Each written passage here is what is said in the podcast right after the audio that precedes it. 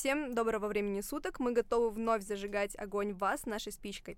В прошлый раз у нас в гостях был Даня Белов, самый обычный парень, живущий самой обычной жизнью, но кое-что о нем не знает никто. Он набрал кучу иупов и потом разгребал это все. Сегодня же нас ждет не менее удивительный спикер. Встречайте, Павел Сергеевич Смирнов. Смирнов. Ура! Всем привет. Да, Павел Сергеевич Смирнов. Но вообще, на самом деле, жалко, что наш подкаст не передает визуальную часть, потому что Павел Сергеевич выглядит не как Павел Сергеевич, а как Паша, как мой одногруппник. Вообще, люди верят, что ты преподаватель.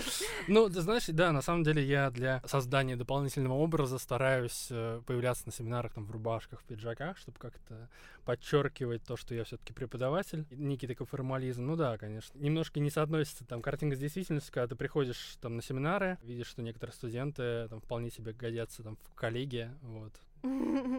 Наверное, наоборот, я, я, я гожусь им в одногруппнике. Ну да, есть такое. Именно внешне или по внешне, внешне, интеллекту? Да. Ну, по интеллекту, наверное, нет еще. Нет. Ну, кстати, стоит отметить, да, что Паша преподаватель управления человеческими ресурсами на факультете бизнеса в высшей школе экономики, да, удивительно, высшая школа экономики. Здесь вы слышали про такой университет? да, я здесь, наверное, сразу дополню. А, я преподаю в вышке 2018 года. Я веду сейчас а, такую дисциплину, как этика бизнеса и корпоративная социальная ответственность. А ранее преподавал, ну, в принципе, продолжаю преподавать управление человеческими ресурсами, как на русском, так и на английском языках. И до этого еще вел лекции и семинары по теории организации. Но глобально я в вышке работаю с 2014 года. Я начинал с начала учебы в магистратуре в 2014 году я сразу же начал работать в качестве учебного ассистента как раз по курсу этика бизнеса. Это было связано с тем, что по окончании бакалавриата я им написал диплом по этой теме. У меня была тема реализация принципов корпоративной социальной ответственности международной компании, работающей на российском рынке. Жесть, я ничего не поняла. ну ладно. То есть вот это вот, а, наверное, многозадачность, о которой мы сегодня тоже, наверное, будем говорить, а, она с 2014 года существует. То есть это история, когда я продолжил обучение в магистратуре, немножко такой флешбэк, да, я в вышке закончил бакалавриат, магистратуру, аспирантуру, то есть такой трипл краун. И учился с 2010 по 2019 год. Вот сейчас работаю над кандидатской диссертацией, то есть еще не выпустился. И, наверное, никогда уже из, из вышки не выпущусь, потому что я преподаю и нравится преподавать. Вот, поэтому я думаю, что я здесь застрял надолго. Ну, это на самом деле круто. Но еще стоит отметить, что ты делал контент для лентача, это вообще балдеж. Знаешь, на самом деле, ну, нет, это сложно будет называть контентом. У них есть такая рубрика фанатская, скажем так, называется «Радио Лентач», где каждый подписчик может выложить свой плейлист, ну, там, соответственно, нужно выложить его к себе на стену, либо там в предложенные новости добавить, и там добавить хэш хэштег радиолентач. Если администрации, скажем так, зайдет та музыка, которую ты подобрал, они ее публикуют. Ну, есть два сообщества. Есть глобальный лентач, да, есть настоящий лентач. По сути, это ранее это была одна команда, там, я не помню, в каком там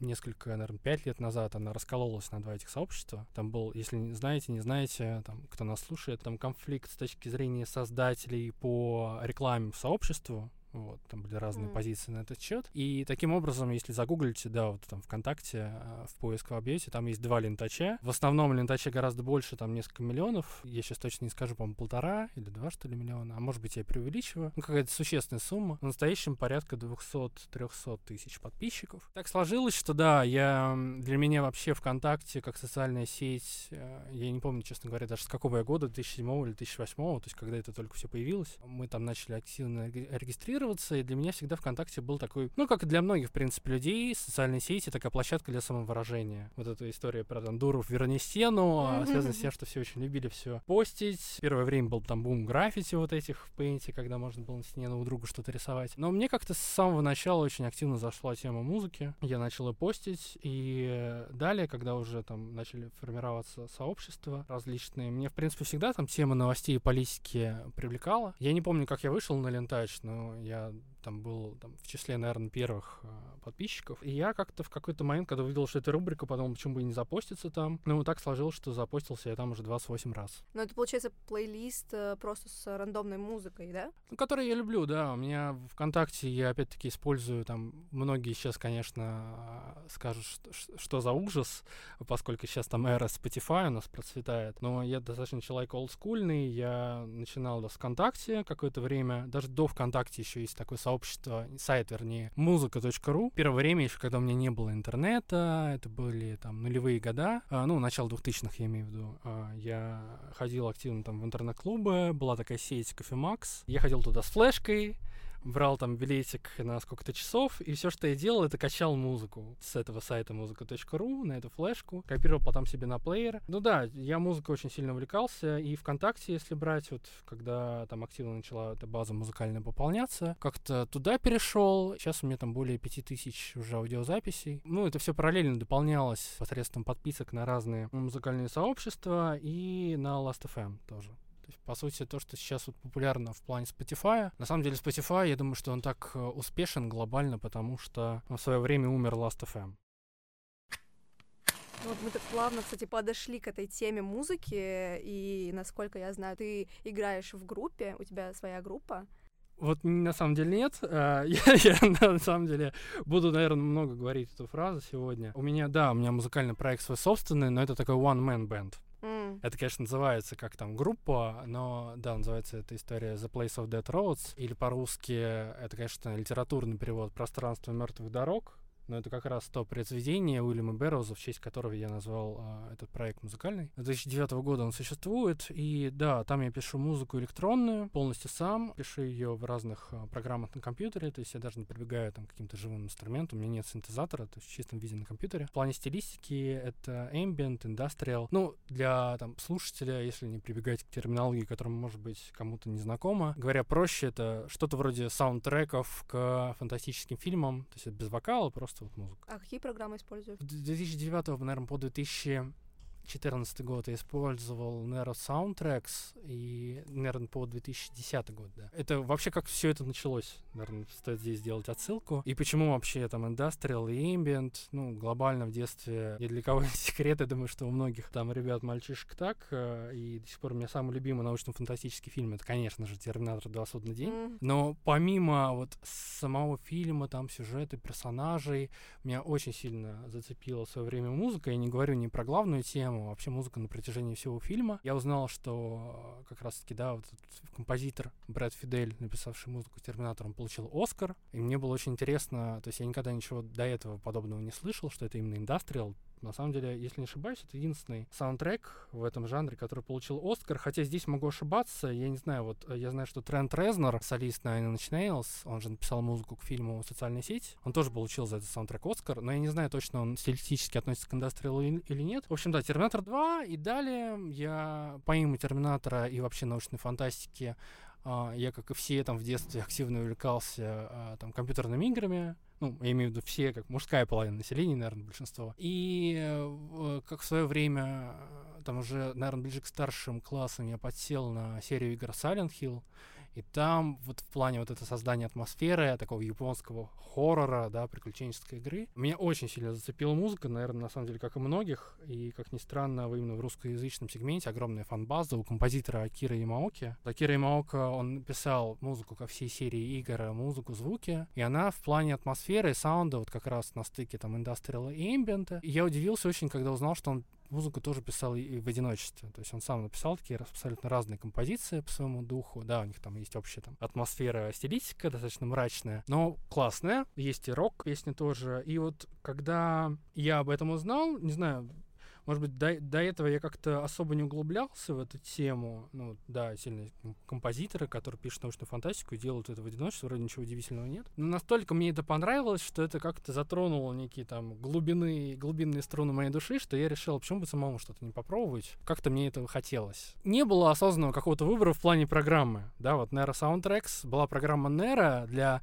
записывания дисков. Это был такой пакет, не знаю, как 1С, в рамках которого там входила всякая фигня ненужная. Там же входил а, простой редактор для написания песен. Это самый простой user-friendly интерфейс, я даже никакими мануалами не пользовался. Я, знаешь, методом там проб и ошибок просто научного тыка. Я не читал никакие мануалы, я там попробовал, ну, понял примерно, как все это устроено. В целом, похоже очень на рисование в каком-то плане, потому что ты рисуешь вот эти ноты, там есть определенные паттерны, их можно редактировать. Музыка очень была такая примитивная, 8-битная, а но тем не менее, мне как нравилось этим заниматься, и впоследствии я понял, что технические ограничения программы не позволяют писать то, что хочется, и, наверное, в 2010 2010, по-моему, это был 2010 год, я уже обратился в сторону каких-то программ популярных и при этом доступных. Соответственно, здесь тоже там ни для кого не будет секретом. Первые, я думаю, начинания многих людей в плане электронной музыки касались этой программы. Это, разумеется, Fruity Loops, он же FL Studio. И я пишу до сих пор. Сейчас, правда, уже планирую перейти на другую программу, пока не выбрал какую. Вот в плане той стилистики, в которой я развиваюсь, да, музыкальный FL Studio, а, плюс Narrow Soundtracks, иногда тоже к ней прибегаю, как ни странно. Потому что, ну, глобально я нащупал вот на стыке этих двух программ такое определенное свой, свое личное звучание, которое определенного узкого сообщества людей откликнулось. Вот, поэтому продолжаю так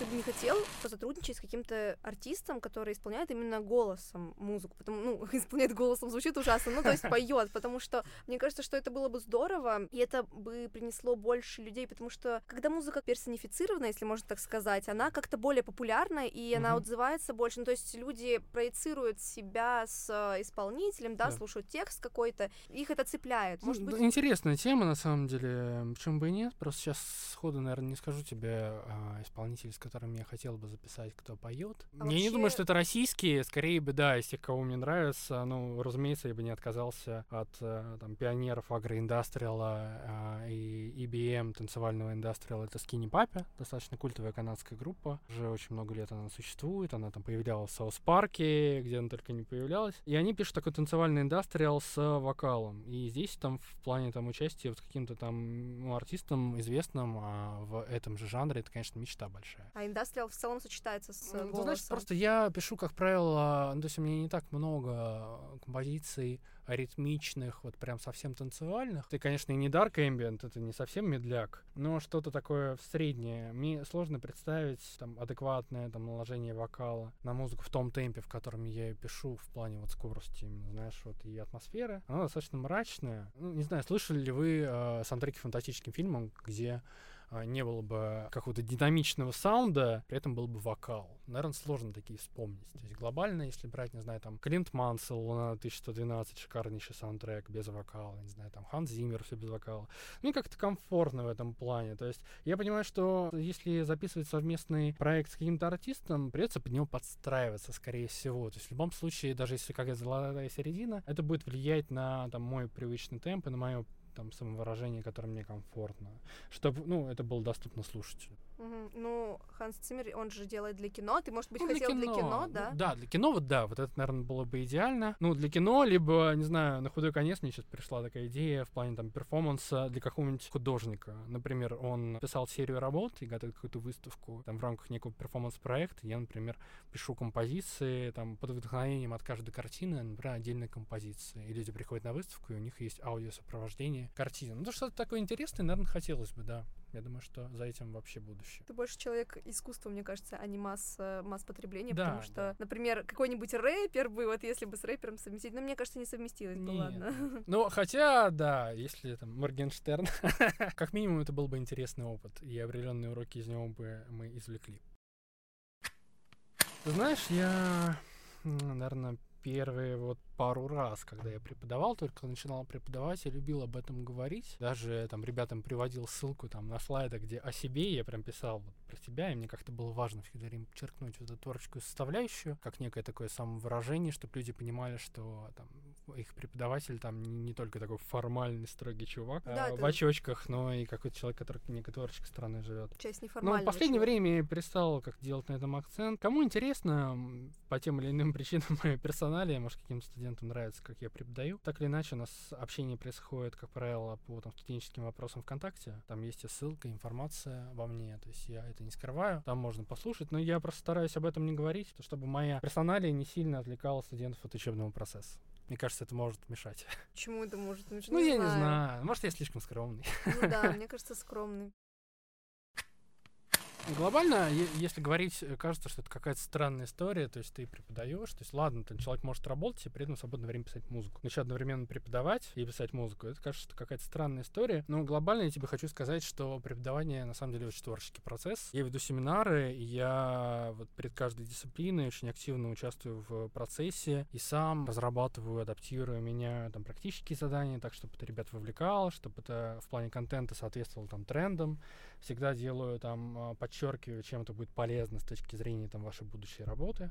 Процесс ну, в плане создания презентации тоже такой творческий, в плане, опять-таки, некого знаешь, межличностного общения. Ведь я, когда в вышке начинал учиться, мне, например, а, до сих пор там восхищает в определенном плане, вот, например, личность, э, я думаю, что многим вышкинцам знакомо будет это имя, Кирилл Мартынов, преподаватель философии, сооснователь э, Свободного университета сейчас. То есть он во многих там СМИ публикуется, достаточно известный, известный философ, и э, он очень классно преподавал вот, на первом курсе семинара по философии, и он при этом был молодым преподавателем, и мне вот в тот как раз момент как-то откликнулось это тем, что можно не просто быть преподавателем, быть еще классным, разносторонним преподавателем. И ты в этом плане, ведь преподаватель, он немножко такой проповедник, да? То есть там, ты учишь людей новому, но то как ты это делаешь, на чем ты делаешь акценты, с тем люди, по сути, уходят, и запомнят или не запомнят они это на всю жизнь, зависит от тебя. Как и музыкант, да, ведь он оставляет, по сути, там, после себя определенный след в истории. Даже если там неизвестный особый музыкант, в любом случае ваш цифровой след там в нашу эру навсегда останется, то есть ту музыку, которую вы написали. И здесь можно привести, не знаю, как аналогию с Говардом Лавкрафтом, который при жизни там писал все свои там произведения, и при этом он а, не получил вот этой славы и а, умер, и стал известным и популярен на весь мир только там через десятилетия после своей смерти. В этом плане там любой там музыкант может рассчитывать на то, что музыка его в какой-то момент может стать популярной, там, и в этом плане преподавание, оно схоже здесь в том плане, что ты там учишь поколение людей, там, да, они сменяются, они тебя запоминают. Если ты хороший, увлеченный преподаватель, живешь своим делом, они также там будут помнить себя, как я, например, помню Кирилла Мартынова, как некий такой пример, там, образ, возможно, для подражания, что там очень была классная тема, у нас были там рефераты на тему по итогам прочтения книги «Философия в Симпсонах». То есть он такие интересные темы выбирал. Не зря ведь есть такой мем «Это было в Симпсонах». То есть ты рассказываешь, какой сюжет фильма, это было в Симпсонах. Там очень много всего освещено, ведь сериал такой и психологический, и семейный. Я думаю, что если, знаешь, обращаться к экспертам, любителям поиска скрытого смысла, я думаю, что мы вообще там к детальному анализу серии каким-то перейдем, к каким-то экспертам, вообще много чего узнаем. Он был молодой, да? Ты знаешь, он был молодой, но протяжении вообще всего обучения в вышке, вот у меня были такие некие звезды, которых хотелось отметить. На втором курсе я очень восхищался, и сейчас это моя коллега по департаменту Елена Просфиркина. Она во время преподавания организационного поведения, я даже не знал, что она одновременно работала э, в то время HRBP в Goldman Sachs. Сейчас она продолжает преподавать и работать, соответственно, в McKinsey. И это очень классный пример с точки зрения там тайм-менеджмента, вот этой многозадачности, как ты везде успеваешь, и ты везде классный. И крутой, и хочется так же. В аспирантуре, например, э, там, в магистратуре э, Александр Темницкий, по методам количественных исследований тоже вспоминаю, человек очень взрослый, то есть ему, наверное, под 70, за 70, точно не могу сказать, но он такой моложавый, молодо выглядит. Возможно, он моложе, на самом деле, я даже не знаю, то есть я там не интересовался, сколько ему на самом деле лет. Ну, то есть он прям вот настолько интересно рассказывал, как там применять методы количественных исследований, что я его запомнил. Skillbox, как ты вообще Да. там оказался, и что ты О, там делаешь, и о. можно ли промокод, я не знаю. Ну, давай с интересного начнем, да, в принципе. Записывайте промокод.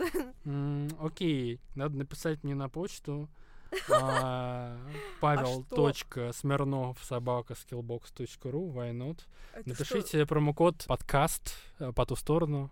И получается, что нашим слушателям будет Скидка 15% дополнительно. обалдеть, Ну, why not? Я, я как руководитель отдела продаж могу себе это позволить. Давай, окей, я расскажу. Руководитель отдела с точки зрения клиентов, это называется руководитель направления по работе с клиентами. Да, по факту направление называется бизнес-школа, фактически, да, если говорить о функционале, потому что что такое работа с клиентами, она может в очень разных вещах заключаться. Глобально это продажи, развитие бизнеса, да, бизнес-девелопмент. Правильно называется бизнес-школа, поскольку в рамках вот этого отдела продаж и развития бизнеса я отвечаю за реализацию наших новых программ бизнес-образования в сегментах B2C, B2B. У нас есть ряд таких крутых, интересных курсов, актуальные темы, например, там, цифровая трансформация бизнеса, перезагрузка карьеры, там, деловые переговоры по методике Гевина Кеннеди, такой популярный автор бестселлера на эту тему. Соответственно, здесь как я попал. Предыдущий мой опыт работы, да, я в скиллбоксе работаю с августа прошлого года. Предыдущий опыт работы был у меня в ближайшем конкуренте скиллбокса Geekbrains. Лирическое отступление скиллбокса Geekbrains входят в Mail.ru Group вместе.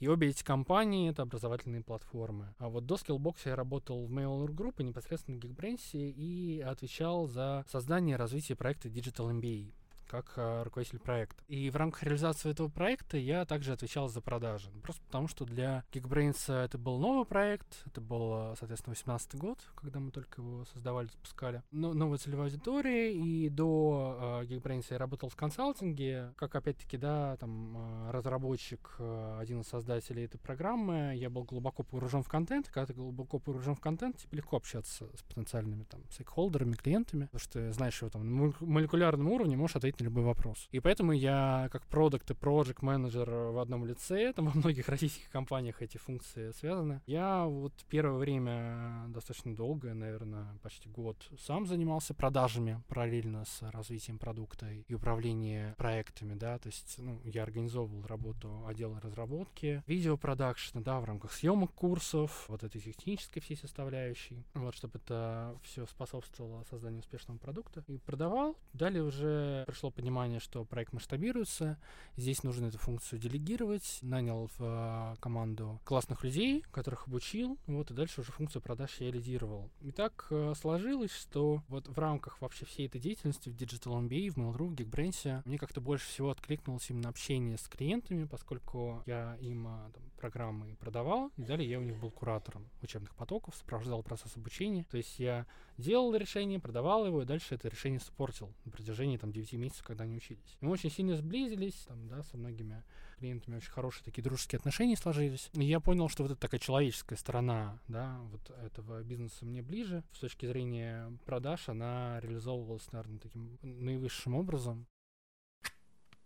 Просто у нас же подкаст посвящен людям, которые занимаются какой-то серьезной деятельностью, но... Да, сори, я, как всегда, да, не, не, знаешь, не, презентация не... B2B клиентам. Нет, почему? Я не об этом. Я просто говорю о том, что как раз у нас посвящен людям, которые занимаются более такой в сфере бизнеса, может быть, экономики, но при этом они уделяют большую часть или небольшую часть творчеству и... Да, да, да, да, да. Возвращаясь к твоему вопросу, у нас, да, отдельное направление мультимедиа и саунд-дизайн, и там даже есть курс чуть ли не по FL Studio. Я вообще хочу сам, поскольку у нас есть возможность все курсы бесплатно проходить. Ну, как руки никак не доходят. Я хочу посмотреть, как раз, может, пойму, на какую программу мне стоит переходить.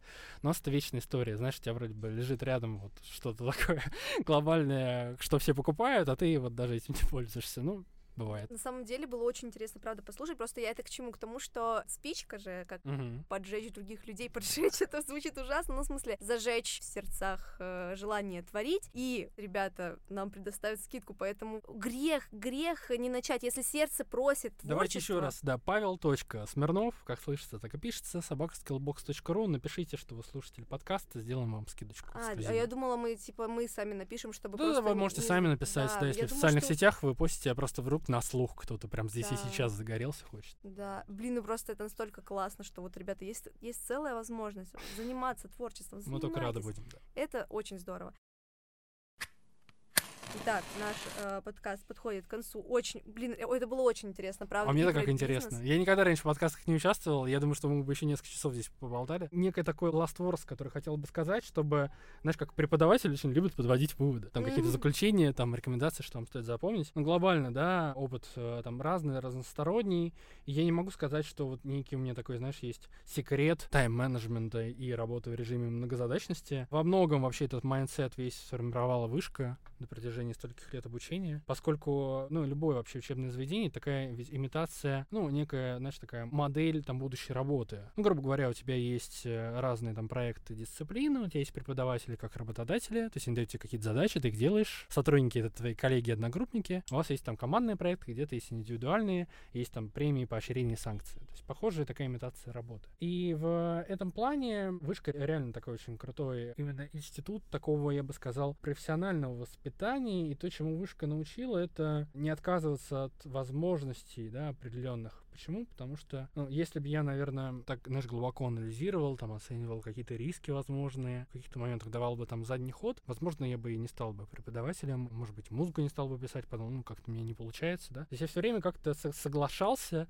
и давай там бросимся в воду, потом научимся плавать. Поэтому здесь, наверное, порекомендую всем, кто слушает. И если вы хотите чем-то заняться или какую-то новую для себя там деятельность, предложение какое-то принять, вы там ищете знак свыше, то вот он. Блин, на самом деле у нас был, у меня прям Потому что, на самом деле, обучение, оно в бою, То есть ты, у тебя вот эти работы, как работает режим многозадачности? Просто начать работать, то есть на разных проектах. И у тебя просто, ну, либо у тебя получится, либо нет. Либо нет, ты сделаешь какие-то выводы, пойдешь там доучиваться. Если получится, здорово. То есть навык, он развивается в бою. У меня прям вот было прописано, э, ну, спросить, э, какой бы совет ты дал, но мне Да. кажется, ты дал прекрасный совет.